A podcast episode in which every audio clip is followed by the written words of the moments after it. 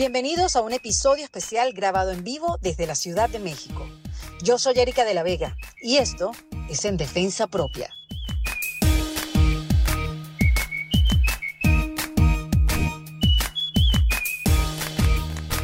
En Defensa Propia es presentado por South Kia.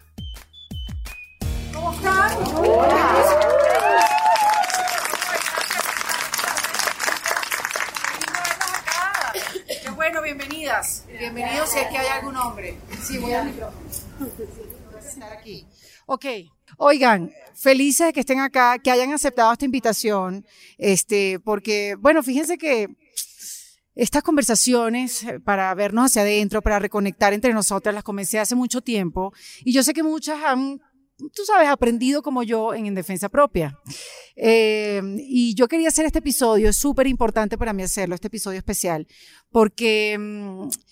Oye, son esos temas que son como la clave y la médula espinal de todo cambio, de toda reinvención, que son las creencias limitantes.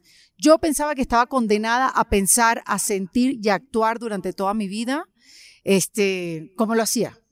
Y era terrible, porque ya yo no quería seguir siendo como era, yo no quería seguir viviendo la vida como la estaba viviendo, pero no sabía que lo podía cambiar.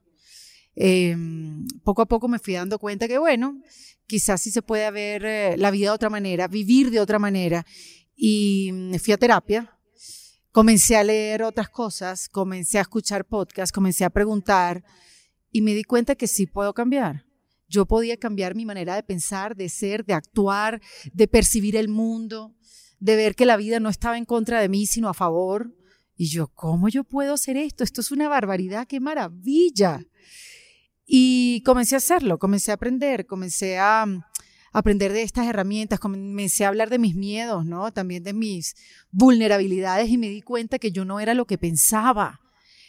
Y muchos a veces piensan, pero ¿y por qué si tú antes te caías bien y eras chévere? Yo también pensaría que era chévere, pero para mí fue una liberación pensar diferente, saber que no soy mis pensamientos y saber que puedo crear otro tipo de emociones en mi vida y otra realidad, porque además aprendí que lo que es adentro es afuera. Es decir, que todo lo que yo estaba viviendo era creado por mí, yo era mi propia enemiga. Por eso es que este podcast se llama En Defensa Propia. Entonces, bueno, como comunicadora decidí hablar sobre esto. Para, mucho, para muchos fue shocking, para mí también lo fue. Pero estaba hablando de una verdad, desde una autenticidad, desde, desde esas ganas de unir a una Erika que hacía stand-up, pero por otro lado estaba desmotivada de la vida. Necesitaba casar esas dos personas.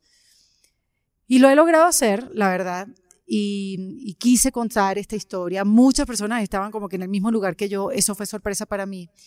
Y así fue en defensa propia que comenzó esta, estas conversaciones para hablar con mujeres de cómo estamos haciendo nosotras para vivir una vida mejor, una vida más amable, sin, darnos tanto golpe, sin enjuiciarnos tanto y tratar de ver el mundo diferente. Entonces, bueno, yo creo que la columna vertebral para reinventarse es poder cambiar nuestras creencias limitantes, un concepto nuevo para mí, parece una cosa medio vudú, pero poco a poco me he ido dando cuenta que todo eso que pensamos, todo eso lo que nos decimos de nosotras mismas, las historias que nos contamos, todo eso es mentira. Lo que pasa es que no nos damos cuenta porque vamos en automático. Y hay una cantidad de herramientas para poder cambiar ese discurso que tenemos adentro, esa conversación, esa pelea que tenemos dentro de nuestra cabeza. Y por eso quise traer hoy a tres mujeres que son expertas, facilitadoras, en herramientas que nos ayudan a cambiar lo que existe en nuestro cerebro y poder vivir desde otro lugar. Una de ellas, la primera que voy a presentar, es a Haru Escárcega, mejor conocida como Haru Healing. Sí, aplausos. Ella es especialista en sanación energética y facilitadora certificada de conciencia. ¡Qué bella! Bienvenida, Haru. Qué lindo tenerte aquí. Ajá, con cuidado. Les sigo presentando. Regina Marco, ella es coach de vida, maestra de meditación y yoga. Bienvenida, Regina.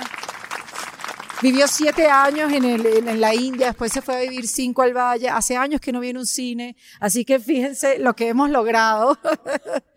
Pero lo lindo de Regina es su autenticidad, de toda esa enseñanza que trajo de la India y de todo lo que ha aprendido, traerla a esta vida moderna, a este mundo real y con su proyecto de espiritual rebelde que me encanta ese nombre. Y por último, quizás ya la conocen porque la vieron en Defensa Propia, Arlene Solodotkin. Bienvenida, Arlene. Arlene es especialista en liderazgo positivo, bienestar organizacional, bienestar social, en psicología positiva. Tiene más de 20 años de experiencia y es directora del certificado en estudios de la felicidad en alianza con el Happiness Studies Academy. Arlene, no sé si vieron el episodio con ella, pero el episodio con Arlene es clave para una vida feliz. Además que Arlene lo cuenta todo tan fácil, ¿verdad? Este, la cosa es aplicarlo. Hace poco lo volví a ver y qué divino tener esos episodios y esas conversaciones para volver una y otra vez, para recordarnos que nosotros somos los creadores de nuestra propia felicidad. Esto puede ser maravilloso para algunas personas y puede ser un poco asfixiante para otras, porque dicen, yo no quiero tanta responsabilidad, que otros se encarguen de mi felicidad, ¿verdad? Pero yo creo que voy a comenzar por primero agradecerles por, por venir. Son mujeres que admiro, que sigo, que escucho, que aprendo y uniéndonos yo creo que nos ayudamos este, a, que, a reflejarnos ¿no? en nuestras propias experiencias de vida, ver cómo aplicamos tantas herramientas que hemos aprendido, porque yo creo que la, y sabemos todos que la clave es ponerlo en práctica, que eso es lo difícil, la teoría está súper, pero ponerlo en práctica es otra cosa. Entonces, primero, bienvenidas. Y yo no sé qué quiera contestar esta primera pregunta, pero yo quiero, o quizás las tres, me definan qué son las creencias limitantes.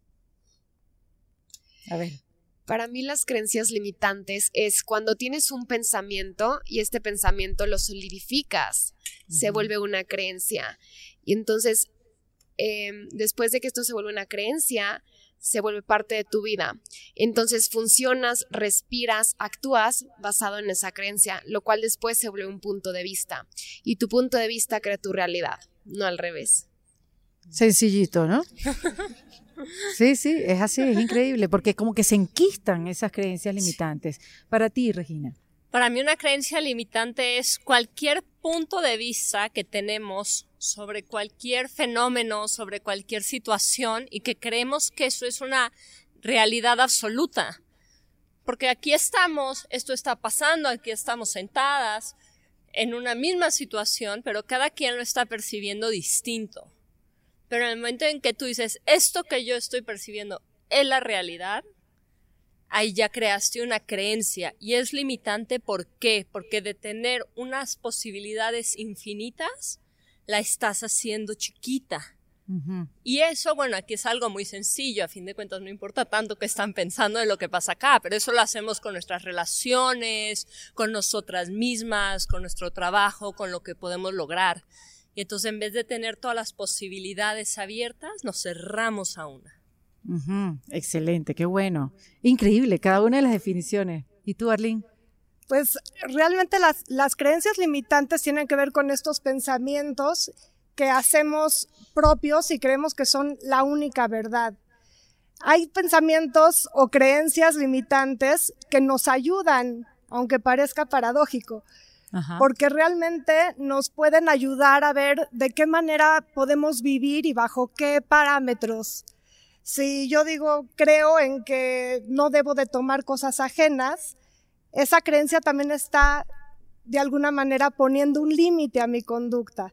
Sin embargo, son las creencias que de forma inconsciente se vuelven más fuertes, que creemos que son propias y no sabemos ni siquiera de dónde las adquirimos. A veces nuestra familia, nuestras vivencias, experiencias de nuestra infancia o culturales las hacemos propias sin saber si estamos de acuerdo o no y definitivamente implican una limitación en tanto que dictan mi, vida sin decir, o sea, sin saber de dónde vienen, ni, ni, el por qué, ni para qué. Bueno, y eso me lleva entonces a preguntarte lo siguiente, ¿cómo las identificamos? Son tan silenciosas, creemos que son nuestra verdad, nos definen tanto, definen nuestra vida y nuestra realidad que, que, identificarlas. Creo que es como el, el, foco central, ¿no? ¿Cuál es esa conversación? Yo, yo sí me he pillado a veces o me pillaba a veces pensando en voz baja. Esas cosas así como que yo siempre estoy sola haciendo todo, porque es que, pero es una conversación tan bajita que identificarla, es así como atajarlas, como aquí, porque yo siempre estoy diciendo eso, si eso es mentira, o por qué decimos no puedo, porque yo siempre me caigo al final y no logro las cosas, o sea, son tantas esas creencias que nos decimos, que, que, ahí está el meollo del asunto, ¿cómo identificarlas?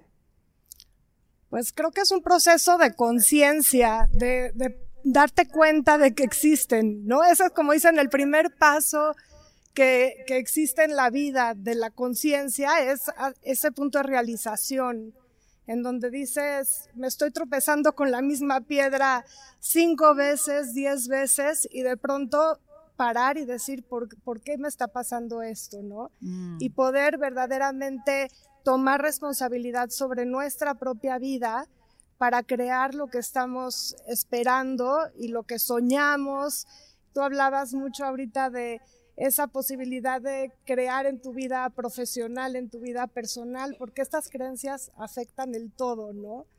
Entonces, el hacerlo consciente siempre es el primer paso y es la introspección y es escuchar esas vocecitas eh, y no verlas como algo casual, sino empezar verdaderamente a decir, ¿a qué me está llevando? ¿Estoy obteniendo los resultados que estoy buscando? ¿O están eh, dominando mi existencia. Mm. La meditación es una herramienta que te ha ayudado, me imagino. Es, sí, yo era lo que justo iba a decir, ¿no? Yo vengo de un entrenamiento en meditación, estar siete años en la India y con los maestros tibetanos. Entonces, una forma muy poderosa de empezar a ver tus pensamientos es a través de hacer una práctica de meditación de shamatha con un objeto de referencia Cualquier meditación en donde tienes un objeto de referencia, tu mente se mueve y regresas a ese objeto, ¿no? Que normalmente es la respiración, pero puede ser un mantra, una visualización. Eso empieza a hacerte muy consciente de cuántos pensamientos estás teniendo y llega muchísima gente súper frustrada, ¿no? De Regina, es que yo quiero aprender a meditar, pero no puedo dejar de pensar, no sirvo para eso. Y es de, no, no, no, no, no, no tienes que dejar de pensar, tienes que ver que estás pensando. Y en cuanto te das cuenta que estás pensando, estás trayéndolo finalmente estos 60 mil, 70 mil pensamientos que traemos al día, la conciencia, la luz. Los empiezas a ver, te empiezas a dar cuenta que tiene una conciencia que ve estos pensamientos no eres el pensamiento. Y a partir de ahí empiezas a poder a tener libertad. Decir, ¿qué pensamientos ahora quiero seguir? Porque sí los necesitamos. No, no quieres apagar el músculo de pensar, si es algo que funciona. El problema es cuando lo haces inconsciente. Cuando crees que eres el pensamiento y te estás contando cualquier historia y vas tras de ella. Ahí no hay libertad. Me encanta eso. Una vez hablé con una neuróloga, una neurocientífica que decía que la mente no suprime el pensamiento, a la mente la tienes que ayudar para que sustituya el pensamiento. O sea, le tienes que dar otro para que piense en positivo. Y algo yo escuché, bueno, yo te sigo, Haru, y, y sé que eres de las que, en parte de tu práctica, de la que se propone pensar otra cosa diferente. Porque lo bonito de todas estas maestras que están sentadas aquí, facilitadoras, es que la vida igual la viven como nosotras, se les viene igual, sienten que las atacan igual, pero tienen las herramientas para cambiar completamente la sensación, la percepción y la manera de vivir, porque saben ya cómo hacerlo, porque son las especialistas. Entonces, Haru, cuéntame cómo, sé que te siguen viniendo esos pensamientos que no te funcionan para nada, pero sabes perfectamente cómo sustituirlos. Bueno, la mejor forma para, para reconocer tus creencias limitantes es, uno, escucharte todo el tiempo. Como que yo en lo personal por ejemplo, cuando voy al banco, cuando estoy, no sé, con alguien y de pronto empiezo a percibir como estos pensamientos que me hacen sentir pesada, o sea, como limitada de cierta forma. Por ejemplo, cuando vas al banco y de pronto te dicen no se puede. Y si te das cuenta, la mayoría de las veces cuando alguien te dice que no se puede, volteate a ver a ti y generalmente tú puedes tener un, si quieres sutilmente esa creencia limitante de que no se va a ser un problema, que va a ser complicado. Y entonces, em, siempre, o sea, generalmente tú eres un ser energético. Entonces, por ejemplo, si todo el tiempo estás, em, aunque no te des cuenta, pensando que las cosas van a ser difíciles, los demás van a reaccionar ante eso. Por ejemplo, cuando tú te estás juzgando, los demás van a reaccionar a ese juicio y te van a decir lo que tú has estado pensando y te va a molestar porque tú lo tenías antes y ellos solamente están reaccionando a ti. Es lo mismo con las creencias limitantes y cómo vas creando tu realidad. Entonces, en los lugares donde te, te sientas estancado o veas que que mm, hay algo que te está pesando, porque claro, no es ligero vivir desde el no se puede, no es ligero vivir desde va a ser difícil, va a ser complicado. Entonces, una herramienta que a mí me funciona es eh, la del interesante punto de vista. Yo lo que hago es repetírmelo y así me lo voy como desolidificando. Ok, interesante punto de vista que tengo el punto de vista de que soy una idiota. Interesante punto de vista que tengo el punto de vista que soy un... Y entonces eso se va cambiando y puedes poner otra cosa. Por ejemplo, aquí es cuando lo sustituyo, ok, todo lo que me impida reconocer que soy brillante, lo destruyo y lo descreo. Y rápidamente quiero contar que yo antes cuando cuando lanzaba mis clases, siempre me llegaban estos pensamientos de, ¿y si no se vende? ¿Y si nadie va? Y entonces yo misma, o sea, me echaba una hora si quieren, pero de, ok, todo lo que me impida reconocer que esto es mentira, lo destruyo y lo descreo. Y, y desde ahí hay cosas, hay creencias que se quitan para siempre y hay otras que igual y otras las están sosteniendo. Entonces tienes que ver cuál es la siguiente. ¿Y cómo lo hago yo? Haciendo una pregunta, o sea, ¿qué creencia en este momento me está limitando? Y la que te llegue al momento. El tema es que muchas veces dudamos de nuestras propias como tomas de conciencia y entonces, ¿qué tal si no es la respuesta correcta a lo que te tiene que llegar? ¿Qué tal si simplemente es lo que te tiene que llegar y ya? Tal cual, sí, eso pasa mucho. Esto es parte de, de la práctica de Access Consciousness. Sí, de Access Consciousness. Y, y, Fundamental. ¿O es lo eh, mismo?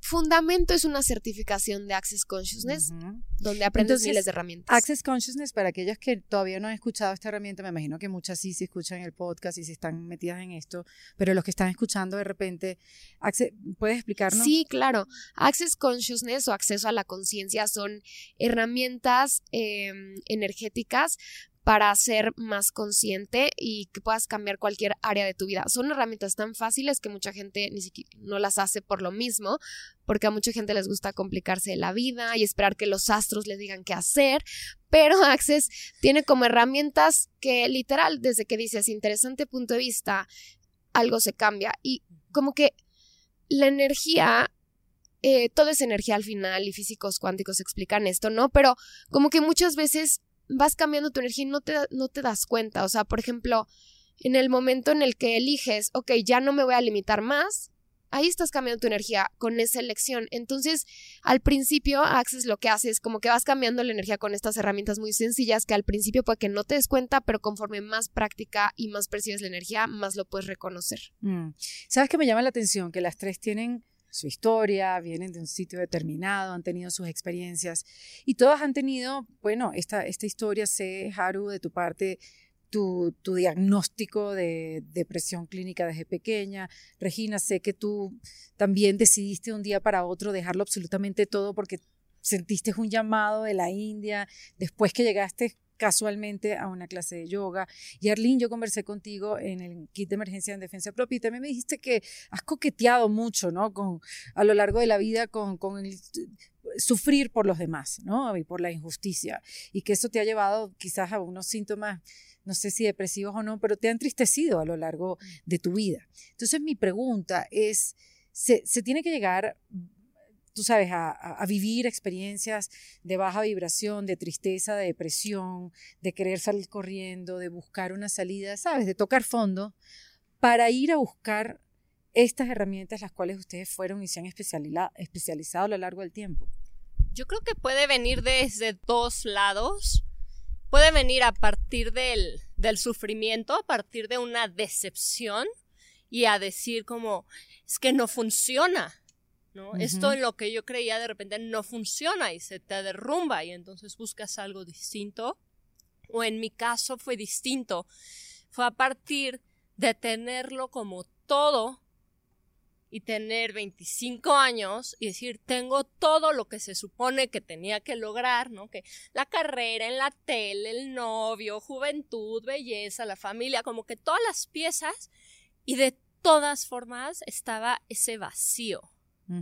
Entonces era de, ¿y ahora qué? ¿Me quedo así 60 años más? O sea, ya esto es la vida. Así. Digo, me faltaba tener hijos, que es parte importante de, de meterle ahí un punch. Pero, pero no, no era, o sea, sí había sufrimiento porque no había una satisfacción profunda, pero creo que muchas veces también algo que duele más es justamente cuando pareces tenerlo todo y aún así no encuentras ese gozo y esa satisfacción. Y entonces, ¿qué está mal en mí? Soy una malagradecida, que está mal, ¿no? Y vas a, eso también te puede llevar a, a buscar más profundo. Sabes que se, me hace muy interesante lo que dices porque, eh, digo, tuve la posibilidad de conocer de cerca a, Martin Seligman, por ejemplo, que es el creador de toda esta nueva rama de la psicología, que es la psicología positiva. Y él es una persona muy pesimista y él sufría y él dice, mi vida era miserable en muchísimos aspectos. Y empezó estudiando el desamparo y empezó estudiando el pesimismo y después dijo, espérate, estamos desperdiciando el 50% de la experiencia humana en la psicología por enfocarnos en la patología.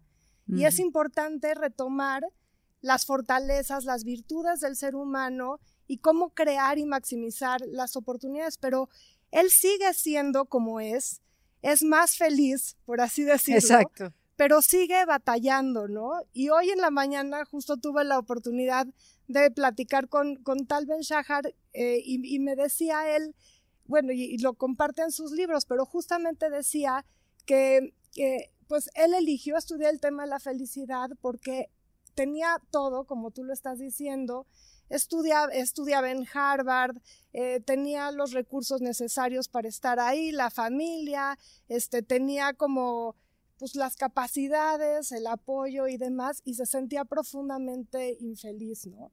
Entonces, yo creo que es parte del ser humano, yo creo que no hay una sola persona en el mundo que no suframos, no existe nadie que ya encontró la fórmula y le va a durar para siempre.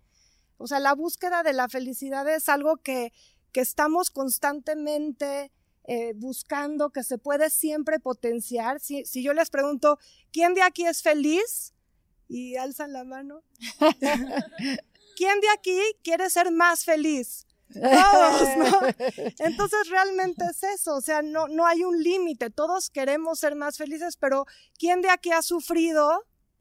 Todos. Todos. ¿Y quién de aquí sufrirá eventualmente por una u otra cosa? Entonces hay que darnos el permiso de abrazar nuestra humanidad, porque no creo, y eso sí eh, más que creer, me parece que la vida es una historia que vamos construyendo paso a pasito, que tienes un hijo y no sabes lo que implica y ahora el dolor de un tercero lo sientes como propio. Entonces, eh, yo, yo te iba a agradecer por pensar que nosotras ya tenemos las herramientas todo el tiempo. Pero Adiós agarrado por la chiva, se dice. Exactamente. No, entiendo que sí, obviamente la vida se va presentando como se presenta. Eh, eh, la diferencia es cómo tú te la tomas y eso pues lo dice todo el mundo, ¿no? Sí, lo que yo sí creo es que cada vez se pone mejor. O sea, Em, Esa es otra mirada distinta o sea, a, que uno se crea, no, cada vez se pone peor, estoy más vieja, se me está cayendo en las rodillas, este, se me está olvidando todo. no, sí, o sea, no, yo sí creo que conforme más te comprometes contigo y más, por ejemplo, en lo personal, yo más hago las herramientas, más yo no, yo no vine a sufrir. Y o mucho tiempo sufrí, pero yo elijo no hacerlo más. Y no lo digo desde este lugar de evadir, lo digo de que puedo ver las cosas desde un espacio totalmente diferente. Em, y si ves las cosas desde un espacio totalmente diferente, puedes ver cosas que antes no veías. Por ejemplo, yo hace poco fui de viaje y siempre que viajaba antes era como este como ay, angustia de voy a perder el vuelo y porque así me enseñaron así, mi papá era así de me fui un día al baño y mi papá creyó que ya me habían secuestrado, entonces toda mi vida era así. Y esta vez que viajé fue como todo con tanta facilidad, gozo y gloria, que es el mantra de Access, Y dije, wow, o sea, nunca había vivido esto, porque para mí cuando trabajas en tus creencias limitantes, para mí es como cuando estás en un videojuego que vas desbloqueando niveles y vas desbloqueando cosas. O sea, yo la vida que tengo ahorita, yo nunca la había vivido antes. Y lo que ves que cada vez se pone mejor, no quiere decir que no enfrente cosas, no quiere decir que no no tenga, em, que no vaya a cortar o no se vaya a morir alguien mañana y no vaya a sentir feo. Pero tengo las herramientas y sé que al tener las herramientas puedo tener más facilidad con eso porque lo he vivido y que cada vez más Em, que cada vez más eh, te vas creciendo y expandiendo y yo lo veo mucho con mis plantas, o sea, mis plantas las tienes que cambiar de maceta porque ya no caben en una, entonces vas cambiándolas y lo mismo va pasando con nosotros, es, vas creciendo y cada vez quieres más, sí, cada vez quieres ser más feliz, obvio, porque no eres la misma persona que fuiste ayer, o sea, es imposible que te pongas la ropa que te ponías cuando tenías cinco años, pero eso no quiere decir que lo tengas que hacer desde este lugar de, de sufrir, que claro, yo sé que hay mucha gente que le gusta sufrir, y está porque perfecto. porque estamos acostumbrados a sufrir. Estamos acostumbrados a sufrir, a sentir ansiedad, a vivir la vida con miedo, porque así no, así lo aprendimos. Y así, y, justo eso quería decir, como que es que nadie nos enseñó. O sea, y yo lo veo con mis papás, o sea, mi papá siempre me decía, es que la vida no es fácil, es que la vida no es fácil, claro, porque su vida no fue fácil. Y yo creo que la vida es con mucha facilidad, porque yo así lo elijo. Y así va a ser siempre, porque yo me comprometo conmigo que así sea. Y cuando tengo momentos en los que, que me pasó hoy en la tarde, en los que estoy con mil cosas y se están complicando las cosas, igual y yo elijo eh, si en ese momento quiero estar de malas o de buenas. Si estoy de malas no tiene nada malo, pero es como, ok, igual y es demasiada energía, igual y ya lo cambio. O a veces sí quiero estar de malas, como cuando te enojas con alguien y y te quieres volver a enojar y piensas en esa persona y lo disfrutas. Pero entonces lo reconozco, estoy disfrutando estar enojada, quiero estar enojada y me vale y ya después cuando no quiero lo cambio y ya. Sí, es que no, eso, no, no tenemos la conciencia de que podemos vivir una vida mucho más simple a nivel emocional y, vivirla sin sufrimiento. Porque a mí una vez, más de una vez me ha pasado como que, ah, ¿por qué yo no tengo un susto? Sí. O sea, porque estoy tan tranquila y no estoy pensando en el futuro y qué es lo que tengo que hacer más adelante. Y, me angustia no estar angustiada.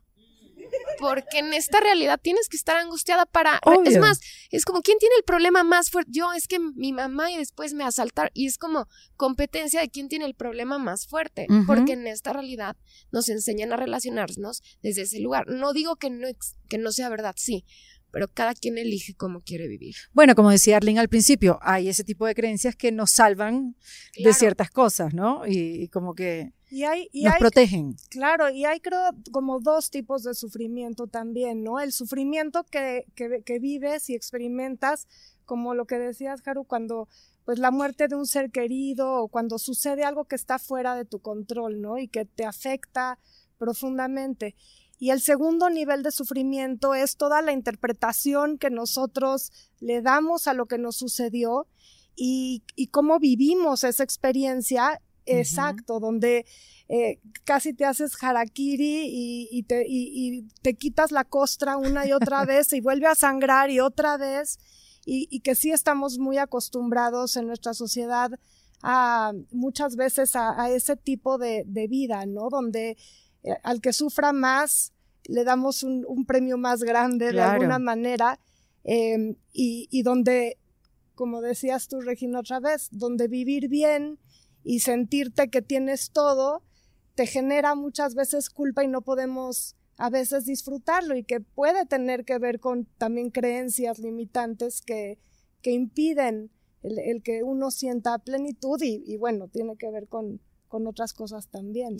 Claro, porque además estás programado para ver siempre lo que te falta. ¿verdad? Uno está programado a ver en lo que carezco, la plata que no tengo, la pareja que no tengo, eh, el tiempo que no tengo, este, lo lejos que estoy y que no puedo estar con, con la familia. O sea, siempre la carencia y un cambio de, de, de, bueno, de ver las cosas es, bueno, ¿qué tal? Y miras lo que tienes. ¿No? Que es difícil voltear esa mirada. Y, y, hay veces, hay que, yo le he dicho muchas veces, hay que fake it. Yo a veces me he sentido ridiculísima viendo a mi alrededor las cosas que tengo cuando en verdad estoy sufriendo y quiero estar allá del otro lado. Este, pero, pero tienes que practicarlo para que se convierta realmente en un hábito y después sin darte cuenta se convierta en una manera de ser. Porque como tú me dijiste una vez, Arlene, las neuronas se siguen creando y el cerebro va cambiando hasta que envejecemos. Y yo te dije, ay, gracias a Dios. gracias a Dios porque sí tenemos el chance de cambiar esa programación. No estamos condenados como nos enseñaron. Ni a, y a cambiar nuestra realidad. Yo me acuerdo que mi papá me decía, es que Regina, esa no es tu realidad, ubícate. Y a mí me salía fuego.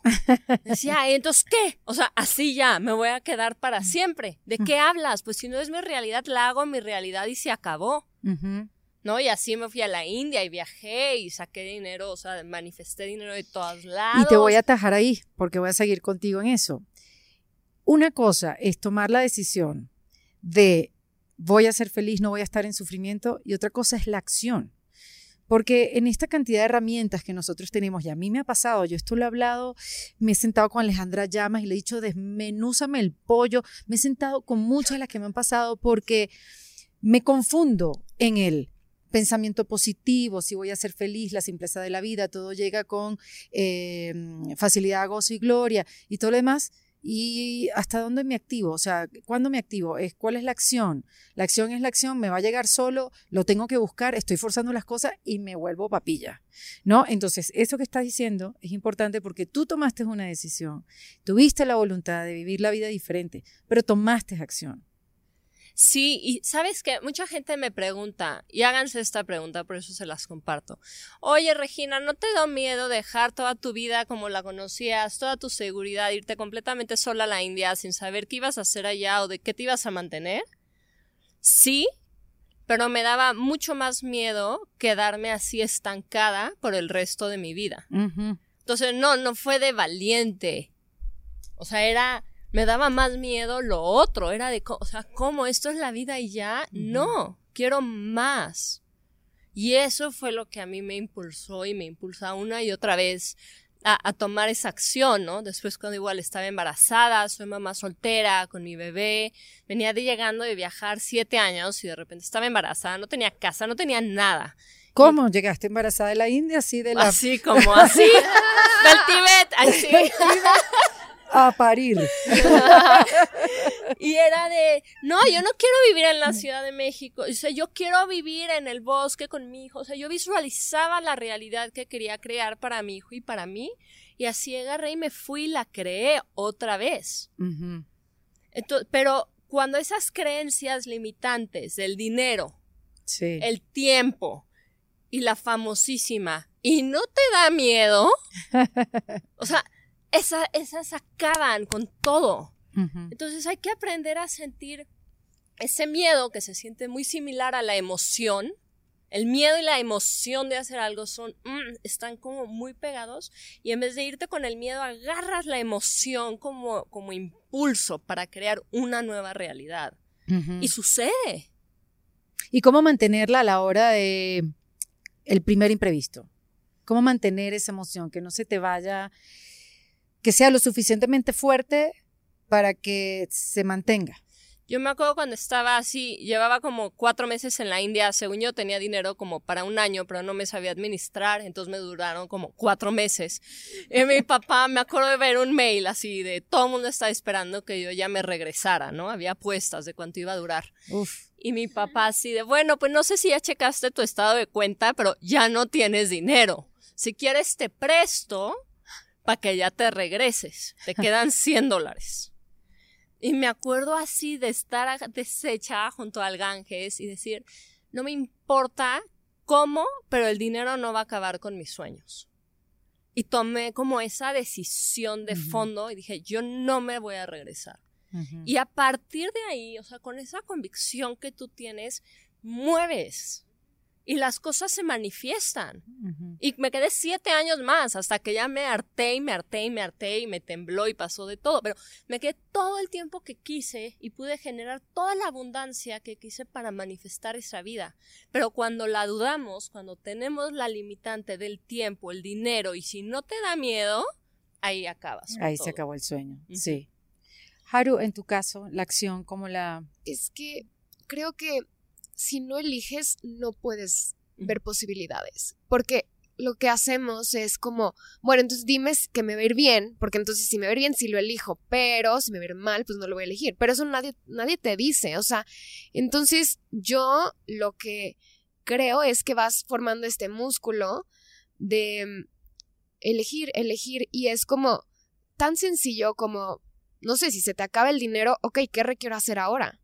Y entonces yo me acuerdo cuando, cuando yo empecé y que tenía literal 200 pesos en la cartera, fue como, no, no sabía lo de las preguntas en ese entonces, pero me acuerdo que hice un una lista de WhatsApp y empecé de, hola, doy sesiones de esto y lo mandé. Y fue como, yo elegí hacer eso y por eso igual y llegaron, no sé, tres clientes en ese entonces. Y después con esos clientes yo recuerdo que les decía, tengo unos paquetes de sesiones buenísimos que eh, vamos a trabajar el dinero, el no sé qué, el- ni me acuerdo que me inventé.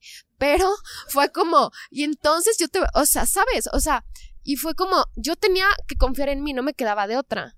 O sea, fue como, si no, no tengo dinero. Y entonces me acuerdo que eh, eligieron trabajar conmigo y, y pude ver en ellos de lo que yo era capaz, ¿me entiendes? Porque iban, iban como creciendo y todo, pero, pero si yo no hubiera hecho eso y yo tenía pena, tenía pánico, me sentía humillada porque tampoco iba a ir con la gente y decirle, no tengo dinero, me dedico a esto y no tengo, pues no. Y entonces, esto fue hace ocho años, ¿no? Pero fue como ¿Y de qué eran las, qué eran las sesiones? de Theta Healing. Ajá. de Teta Healing. Pero, y yo en ese entonces no tenía dinero porque, porque tampoco me gustaba, o sea, no me había dado cuenta que tenía muchas creencias limitantes respecto al dinero. Eh, Porque en esta realidad y en esta parte como en, de energía y espiritualidad es como está mal, ¿no? Mm. Y, y entonces a lo que voy es que, ¿cómo vas a la acción? Por ejemplo, desde que estás pensando tonterías, te frenas. Es como cuando estás comiendo una pizza, si ya no quieres, dejas de comer. Es lo mismo aquí, dejas de pensar esas cosas y puedes empezar a hacer otras cosas. Yo me acuerdo, hace un año puse un, un negocio que se llama Cocana, que es un estudio de masajes faciales, y entonces, literal, Cocana este, se estaba chupando todo el dinero de mi negocio principal y yo ya me veía viviendo abajo de un puente. Pero entonces yo, en- entonces cuando empezaba a pensar eso fue como, no, o sea, yo sé que lo que, lo que yo he estudiado y yo sé, o sea, yo sé que eso es verdad. Pero entonces, cuando dudaba de mí, entonces me ignoraba. Y solo solo escuchaba lo que me iba a contribuir. Porque, porque hacemos más pesado lo que ya es pesado. Porque si, si sabes que es pesado decirte, no sé, que eres fea, ¿por qué te lo sigues diciendo?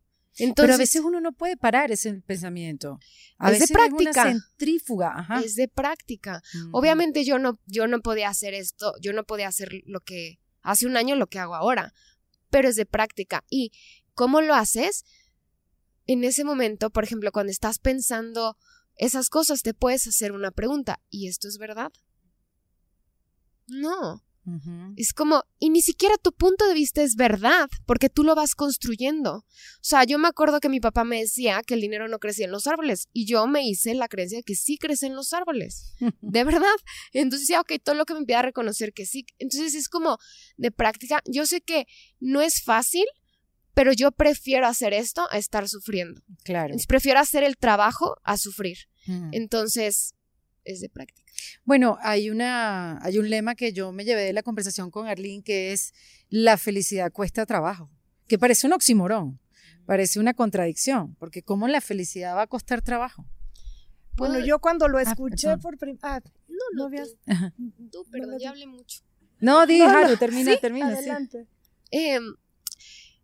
Creo que igual ese es un punto de vista también, que, por ejemplo, no es que cueste trabajo, pero sí requiere compromiso, porque es como cambiar el punto de vista de que te está costando trabajo. Entonces, si lo cambias, es como, ok, igual y si requieres tiempo y energía, pero es más que nada compromiso. Y cuando cambias el punto de vista de que te va a costar trabajo y que vas a sufrir, es como, es como cuando tienes que mandarle un mail a alguien, ¿ok? Y te da flojera mandar el mail. Y llevas desde el lunes queriendo no lo mandas. Y te sientas, lo haces y fue la cosa de un minuto. Porque más tus pensamientos era lo que te impedía mandar ese mail. Ay, Es lo mismo con todo lo demás. que eso te carcome, es un peso que uno se decide tener encima hasta que finalmente tomas Exacto. la acción. Y no es verdad. No era verdad que era. Eh, Lo hiciste en un minuto. Dígame pero- con, con, esto pasa mucho con los impuestos. Ajá. Ah, sí, mí. Sí, no les pasa, que tú ahí alargas y Sí. alargas, mandarle la información al contador. A mí me pasa cuando lo mando es, wow, soy amazing. Pero, Pero pesa más el la creencia de que es. Más allá de eso y el miedo a las finanzas, a toda esa Claro, todas esas creencias que hay atrás, ¿no? Obvio. Pero sí, está mal formulado porque es el peso de las palabras, obviamente, y uno tiene que aprender a hablar. Tenemos que aprender a hacer todo, niñas, o sea, desde a, a hablar y pensar diferente. Y, y- pero más o menos por ahí iba la, lo que decíamos, que la felicidad es una cuestión de voluntad. Uno Sí. tiene que crear una vida que te dé felicidad y ya, no esperar que nada ni nadie venga a darte la felicidad. O sea, cuando yo escuché esa, ese pensamiento la primera vez, como que me molesté porque dije, vemos a los niños, ¿no? Recién nacidos, o bueno, no recién nacidos, pero al poquito tiempo y la felicidad te viene fácil y te ríes y disfrutan y también lloran y también hay una expresión emocional y de ahí la importancia de, darle cabida a todo, ¿no? Pero si quieres construir una vida con mayores niveles de felicidad, tienes que hacer el esfuerzo intencional, porque es muy fácil que nos, que nos jalemos hacia abajo, que la conciencia colectiva, que de pronto no es muchas veces, eh, no induce a mayores niveles de felicidad. Hay gente que está totalmente adicta a las noticias, sabiendo que me deprimo, me, enojo, me... y no se trata de no saber qué es lo que sucede, pero muchas veces te vuelves adicto porque esa conciencia colectiva de alguna manera te, te jala hacia abajo. Entonces tienes que saber elegir. Tú lo dijiste muy bien, Harusa, es mi, res- mi vida es mi responsabilidad. Si no me hago responsable del pensamiento que está pasando por mi mente, o sea, y finalmente tomamos decisiones o aún si no tomamos decisiones, estamos siendo responsables de no tomar las Ay, qué decisiones. bueno eso. Sí. Y eso es bien importante porque sí, cuando hay conciencia, tomas decisiones conscientemente. Y muchas veces decimos, ay, yo no quiero tomar la, que lo la tome la vida. decisión, Que la Que vida tome me la vida, diga, que que, lo, venga que lo, que, lo que decisión. venga. Sí. Pues no, o ¿Es sea, verdad? eso también es una decisión. Ujú. Y algo que también es importante es que cuando estamos caminando por la vida con ese miedo que llevas dentro, con esa ilusión y esos sueños que mencionó también Haru, o sea, es importante reconocer que el, miedo o la emoción, si la transformamos, eh, ahí va a estar y te agarras de la mano y caminas con todo y el miedo de tu lado, ¿no? O sea. Alguna vez escuché cómo te vuelves más valiente, pues valentando, porque tienes que ser, o sea, no puedo imaginarme ser valiente sin hacer cosas diferentes, sin tomarme riesgos, sin atreverme. Entonces, lo mismo eh, con la felicidad, lo mismo con, con todas las decisiones que tenemos en la vida, ¿no? ¿Cómo las vas haciendo? Pues con todo y tu inseguridad, con todo y tu baja autoestima, y conforme vamos atreviéndonos, vamos como re- recuperando mensajes que nos brindan una nueva forma de ser, te reflejan algo diferente de ti que tú no pensabas que eras capaz o que tenías. Y al atreverte a hacerlo, recibes ese feedback del mundo, esa retroalimentación. Voy a hacer una pausa en esta conversación para hablarte de las ventajas del Kia EV6. Muchos saben que es un nuevo concepto automóvil, es innovador, es práctico para el día a día, pero lo más importante es que es eléctrico. Tú sabes que los carros con funcionamiento eléctrico son muy populares hoy en día en todas partes del mundo porque ofrecen grandes beneficios para el medio ambiente y también para el propio conductor. Así que si estás pensando en cambiar tu carro o comprar uno por primera vez, yo estoy segura que el nuevo Kia EV6 con funcionamiento 100% eléctrico va a ser una excelente opción para ti. Por eso te invito a que pases por South Day Kia, donde te va a asesorar un equipo especializado para contestar todas tus dudas y para que te acompañen durante todo el proceso. Por eso y mucho más, South Day Kia es tu mejor opción. Y si quieres más información, visita la página web southdaykia.com. Ustedes con su experiencia que han trabajado con cualquier cantidad de mujeres y hombres también, por supuesto, pero me refiero más a las mujeres, eh, ¿qué, ¿qué es lo que más nos limita? O sea, ¿qué, ¿con qué es lo que más luchamos en la vida? Bajo una mirada colectiva, digamos, no, no, no genérica.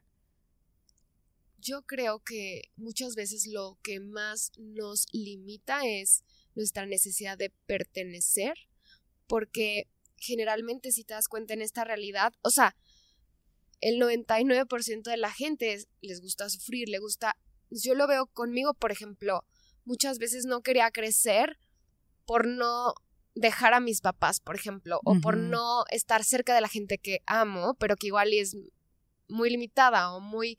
Y entonces muchas veces nuestra necesidad de como ser como la, o sea, ser normal y ser como la mayoría de las personas porque claro, o sea, ¿cómo?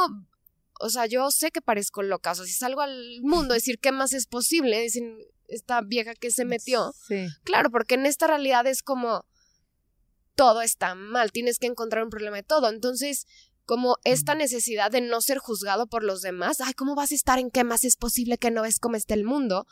Es como, claro, si yo elijo estar en qué más es posible, soy una invitación para que más personas funcionen desde el mismo lugar y creamos más Em, más posibilidades, ¿no? Pero esta necesidad de, de pertenecer y que no te juzguen, para mí es de las cosas que más te limita, porque cuántas cosas haces porque no te juzguen. Uf. Es más, o sea, hasta, no sé, cuánto, por ejemplo, ahorita estoy pensando como en el tema del COVID. Yo muchas veces me puse la, la, la esta para que no me juzgaran, no por otra. Entonces, ¿cuántas veces dejas de hacer o no hacer para que no te juzguen. Sí, bueno, más allá de la máscara que, que, que te protege, ¿no? De alguna claro. manera, ¿no? Sí, pero justo era como, principalmente, no quiero ser juzgada. O sea, ¿sabes? Si se te olvida lo que sea, lo primero que te pones a pensar es como, me van a juzgar si no me la pongo. ¿Eso crees que es lo que más nos limita? El miedo a que nos juzguen. Obviamente tú mismo, pero para mí sí es de las cosas que... Porque también el, el que te juzguen, o sea, es tan profundo porque muchas veces quieres como ser buena, ¿me entiendes? O ser bueno y ser lindo. El deber ser. Claro, es que el juicio implica como todo eso y es mucho, em, sí, satisfacer a otras personas igual es parte de lo mismo.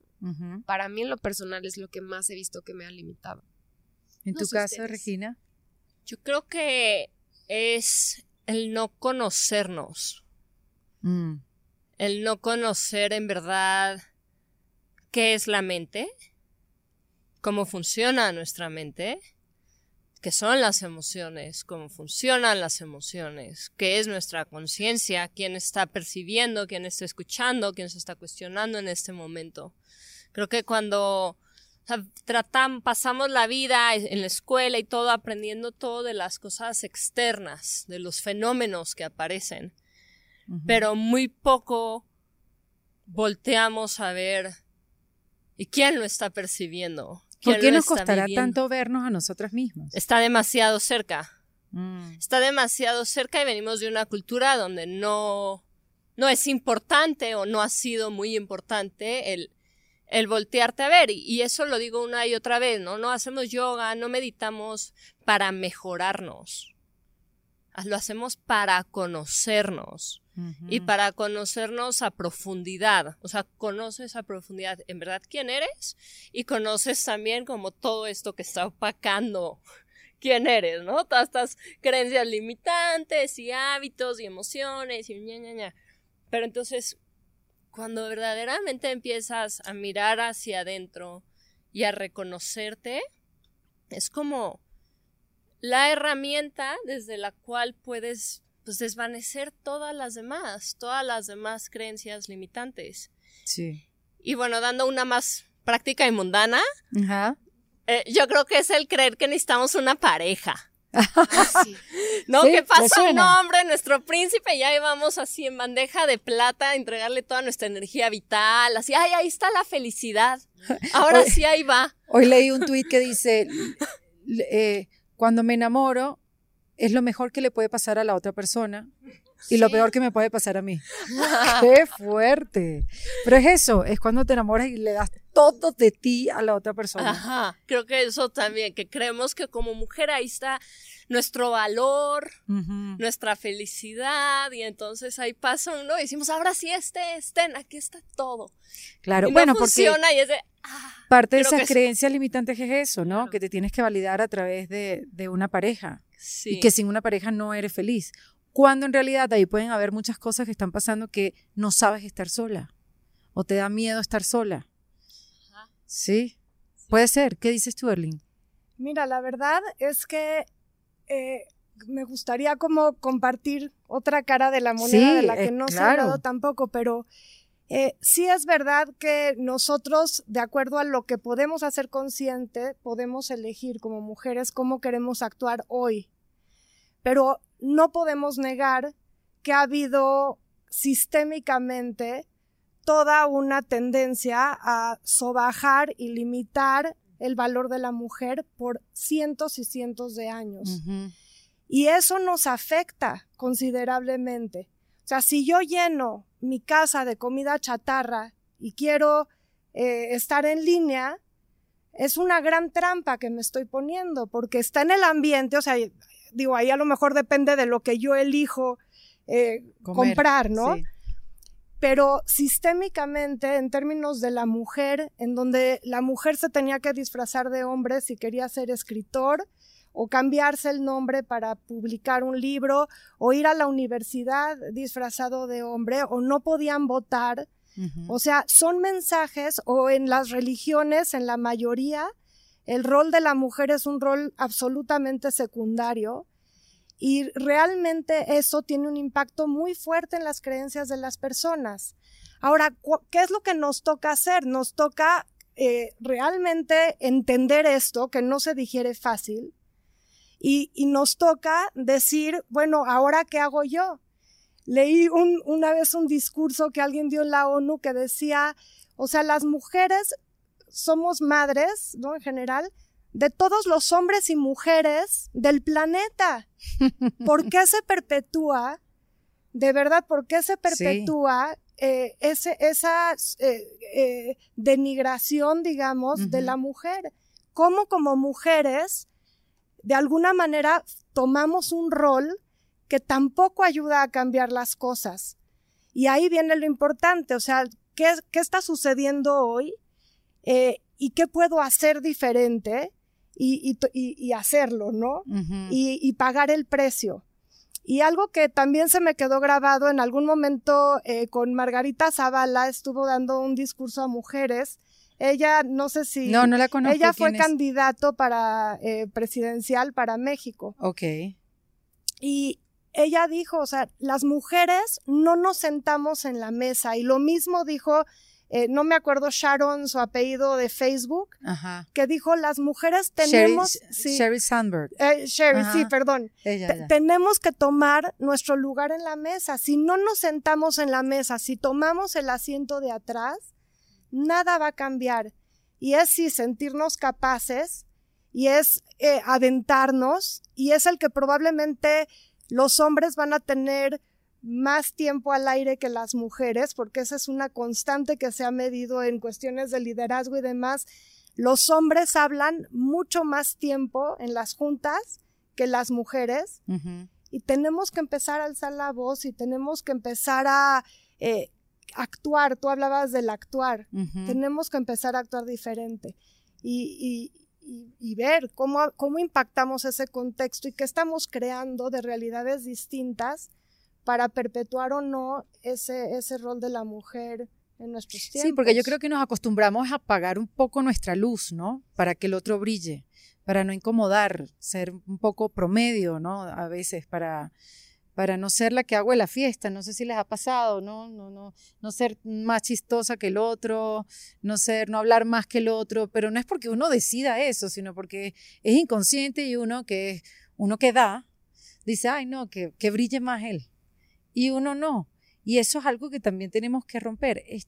creo que hay una palabra mágica en todo esto que es cuestionarnos. Todo, todo. Mira, nosotros a veces repetimos hasta frases que no sabemos ni qué significan.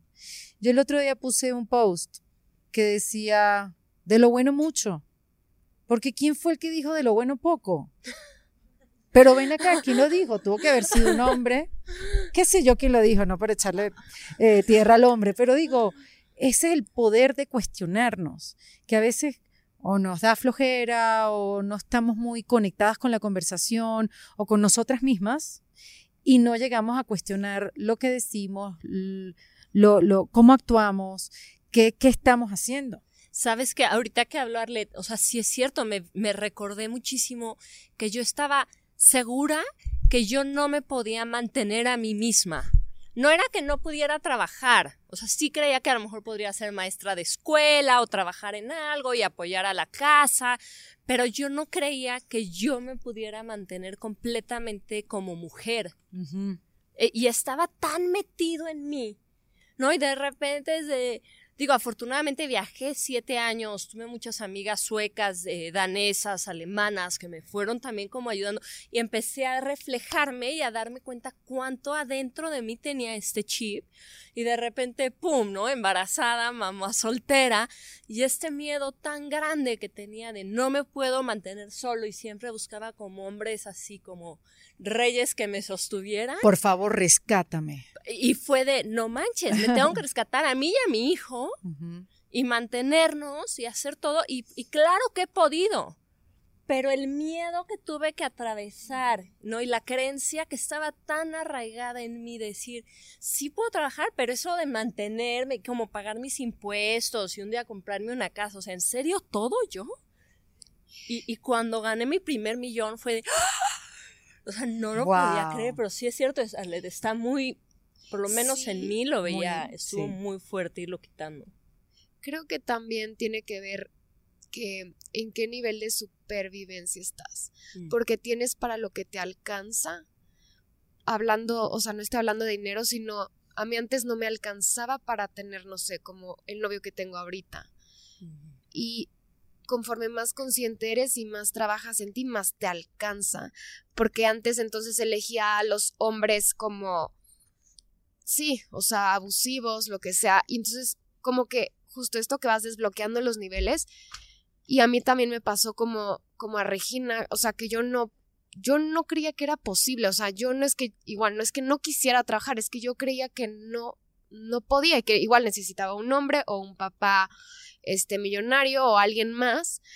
Y, y entonces, cuando estamos como en supervivencia, que es como cuando vives en, esta, en estos pensamientos carentes, porque claro, mis papás todo el tiempo, hasta la fecha, a veces están en supervivencia, y entonces es como salirte de ahí y empezar a elegir diferente y es paso a paso, o sea, no es de la noche a la mañana, o sea, porque a mí hasta todavía me pasa cosas del siguiente nivel que digo, igual y no puedo, y digo, no, sí voy a poder porque he podido hacerlo, pero es pero por ejemplo lo que tengo hoy en día igual y hace un mes no sabía que era posible.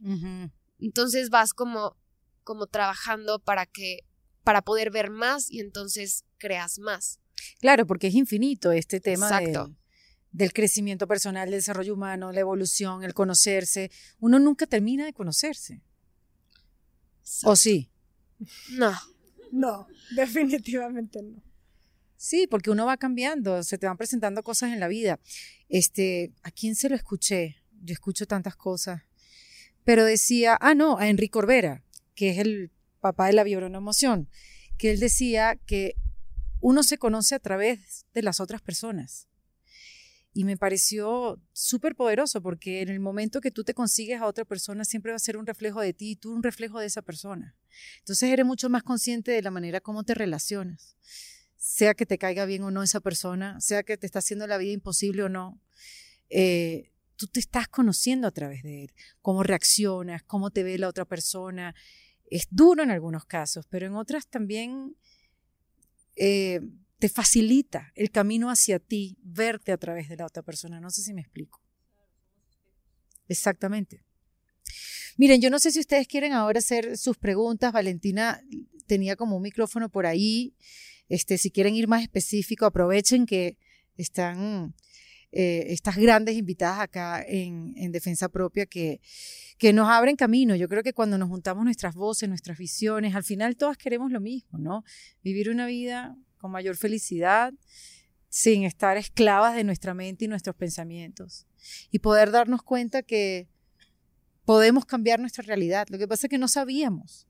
No sabíamos.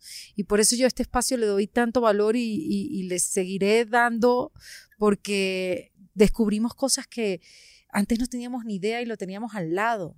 Al lado. Lo que pasa es que no era tan fácil saberlo o escucharlo. Así que tú sabes que yo a mi próximo show, y se los voy a decir, la que se copia, la voy a ir a buscar a su casa, que se va a llamar ¿Alguien tiene alguna pregunta? Porque todo el mundo se queda callado. Y es perfecto para empezar a hablar. ¿No les parece? ¿No les parece una buena idea? Bueno, yo solamente compartiendo. Hola. Hola. ¿Es posible que eh, las creencias limitantes yo las aprenda y las tenga desde antes de nacer? Desde antes de nacer. Bueno, eh, yo. ¿Tú querías? Pero me voy a escuchar controversial. Puedo ser. La idea es que te escuches como eres. Claro. Lo que yo he visto es que sí, porque hemos vivido miles de veces. Si quieres escuchar más de esta conversación, vea en defensapropia.com.